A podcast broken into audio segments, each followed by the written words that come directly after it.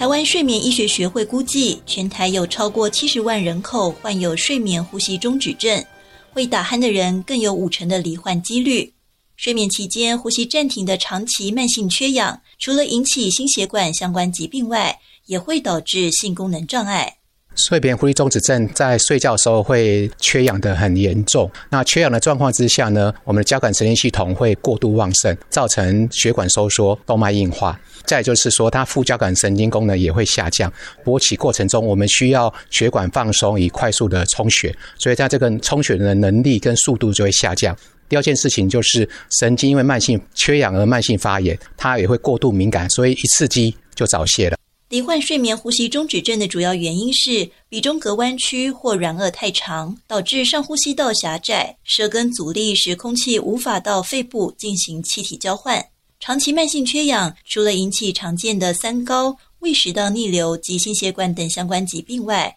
也因为交感与副交感神经异常，导致阳痿及早泄等性功能障碍。大林慈济耳鼻喉头颈外科主任黄俊豪说。呼吁国人打鼾不是正常的，它是一个病，会造成全身性的缺氧，每个器官功能都会退化的很快。所以想呼吁台湾的民众要积极的发现问题，跟积极的治疗。性功能其实是一个非常重要的生活品质跟幸福的指标，不要难以启齿。积极治疗是可以恢复的，甚至会变得更好。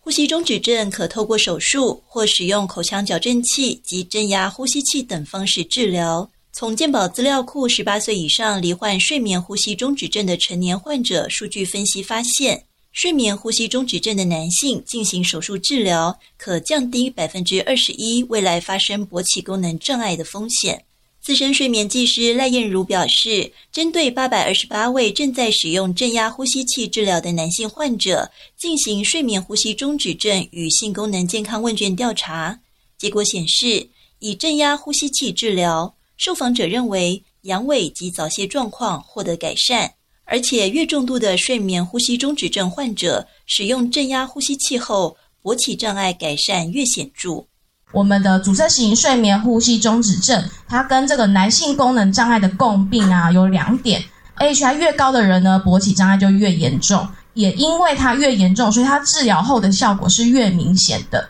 然后我们刚刚的健康调查的部分有两个数据是很重要的，有五成五百分之五十五的人使用 A Pop 后阳痿状况改善，有四十一趴的人使用后早泄状况是改善的。使用者黄先生分享治疗睡眠呼吸中止症后生活品质的提升。使用增压呼吸器之后，因为有睡足，时间有睡足够，所以说你白天除了白天有精神，那晚上也是有精神，有老婆来一起做互动，然后跟亲子关系的话也是，以前小孩子我跟他可能互动到一半，我就突然睡着，那小孩子就会很生气，因为我现在有精神了，不会说讲话讲话睡着，让孩子觉得说我这做父亲有在尊重他，有在听他讲话，所以说我在。亲子关系跟跟夫妻关系也都获得很大的一个改善，这是我觉得最大的一个收获，成为我一个幸福的家庭。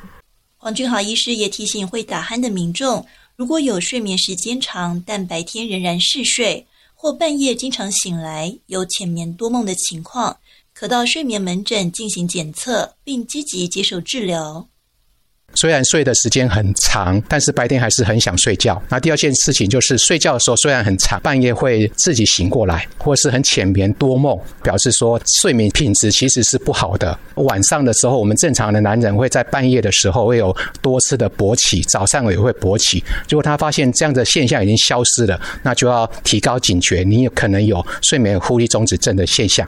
睡眠时打呼不是正常的现象。会造成全身性缺氧，加速器官退化，而性生活也是重要的生活品质指标。呼吁民众积极发现问题，更要积极治疗，止鼾告别睡眠终止，让生活更加幸福美满。